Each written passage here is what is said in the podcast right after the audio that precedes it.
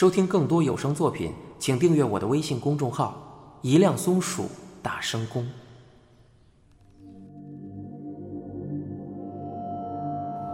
到了约定时间，静子前往餐厅，富坚正坐在靠近窗户的位子吸着烟，桌上放着咖啡。静子走过去坐下，向女服务员点了杯 COCO，其他饮料可以免费续杯，但他不打算久留。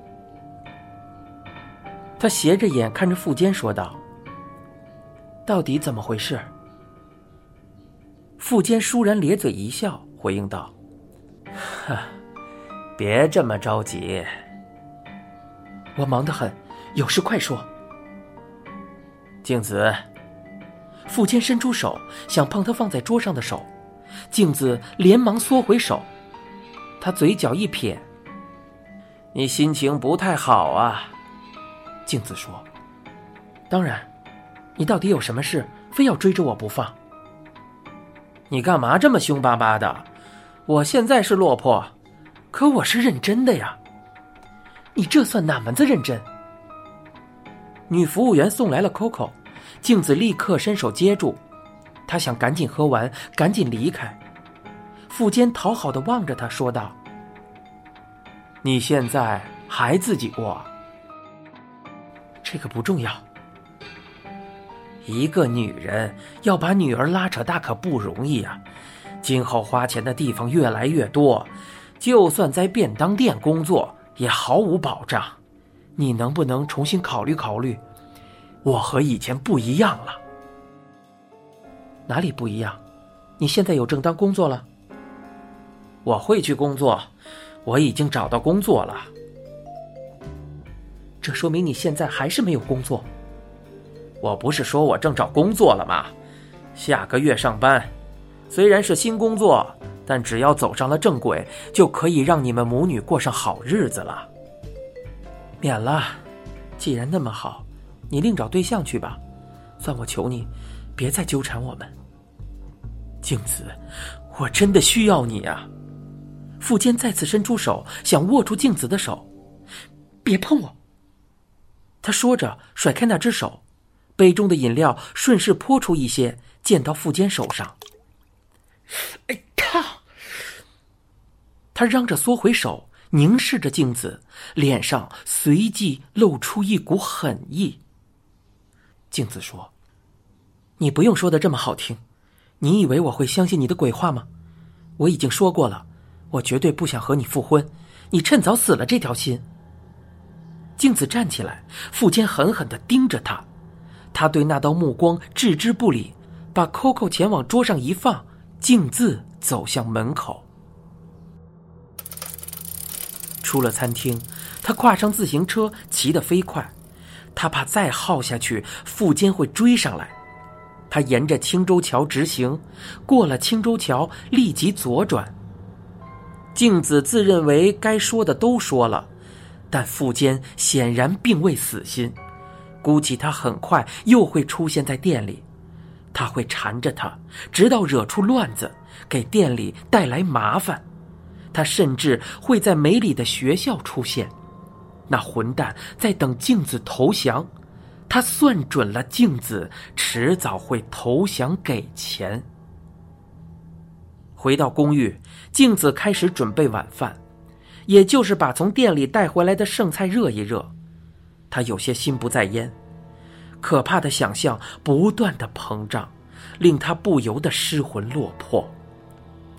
梅里差不多该到家了，参加羽毛球队的他练习结束后，总和其他队员七嘴八舌的聊上一阵子，才离开学校。回到家时，通常都会过了七点。门铃响了。静子惊恐的走向玄关，梅里应该带了钥匙。静子从门内问道：“来了，哪位？”隔了一会儿，回答声才响起：“是我。”静子感到眼前发黑，不祥的预感果然成真，富坚连这里都找到了。之前他肯定从变天亭一路跟踪过来过。镜子不回答，富坚开始敲门。喂。镜子摇着头打开门锁，但依旧挂着门帘。门一打开，十厘米左右的缝隙立刻现出富坚那张脸，他嘻嘻的笑着，牙齿很黄。镜子怒斥道：“你回去，你来这里干什么？”我的话还没说完，你怎么这么性急呀？你别再纠缠我。哎呀，听我说几句又不会怎么样，你先让我进来嘛。不，你走。你不让我进来，我就在这里等。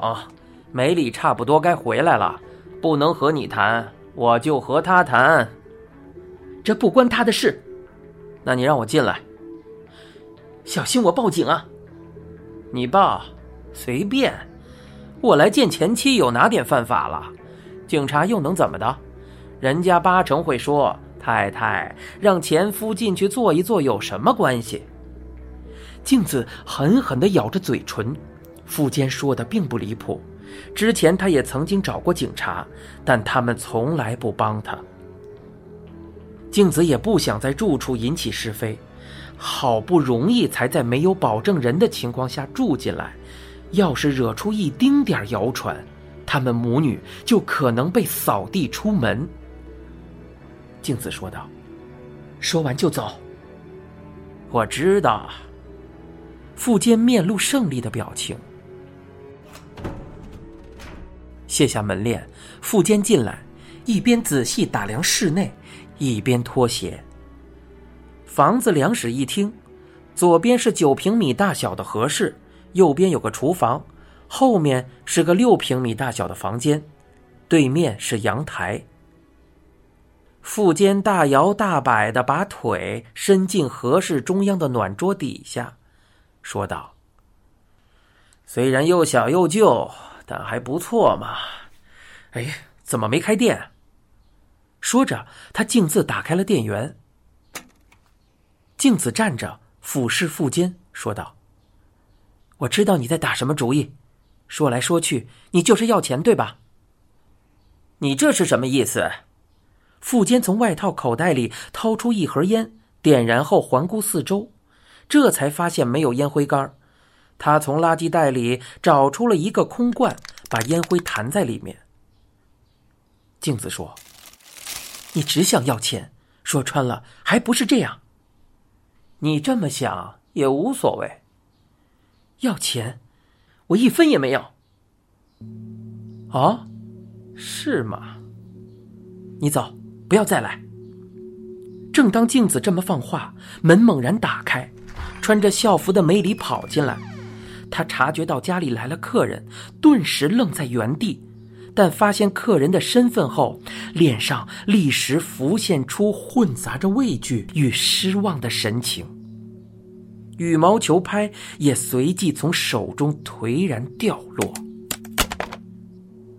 梅里，好久不见，你好像又长高了。富坚悠哉说道。梅里瞥了镜子一眼，脱下运动鞋，默默进屋，直接走向里间，啪的用力关上纸门。富坚慢条斯理的说道：“我不知道你怎么想，我不过是想和你复婚罢了。这样求你，真有那么罪大恶极吗？”我说过了，我没这个打算。你怎么听不懂我的意思？你不过是想借着理由来纠缠我。富坚并未说话，径自抓起遥控器打开电视，动画节目开始了。静子吐出一口气，走向厨房，钱包放在琉璃台旁边的抽屉里，他从里面抽出两张万元大钞。收下这个，走吧。他把钱往暖桌上一放，富坚说道：“你这是干嘛？”你不是说绝不给钱吗？这是最后一次。我可不稀罕这种东西。我知道你想要更多，但我手头也不宽裕。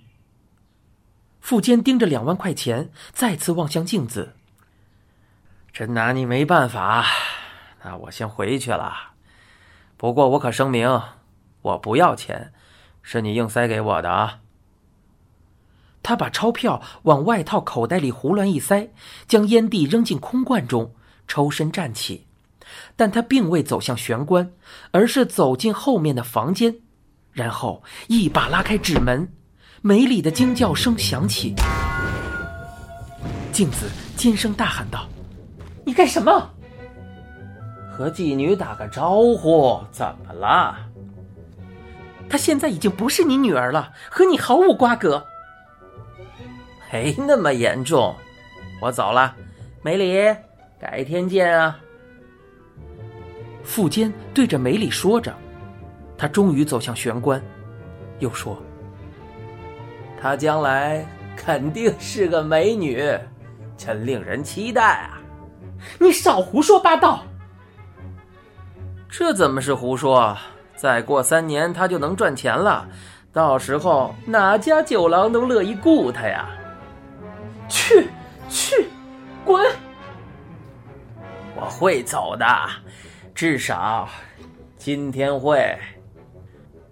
你休要再来！那我可就不保证了。你，我可要提醒你，你逃不出我的手掌心。该死心的。是你，富坚低声笑了笑，弯下腰穿鞋。就在这时，镜子背后有动静。镜子扭头，只见一身校服的梅里已站在一旁，正挥起某个东西。镜子来不及阻止，也来不及出声，梅里已向富坚的后脑勺砸了下去，砰的一声。闷声响起，富坚当场倒下。你现在收听的是东野圭吾原著、一辆松鼠播讲的《嫌疑人 X 的现身》。欲知详情，请听下回。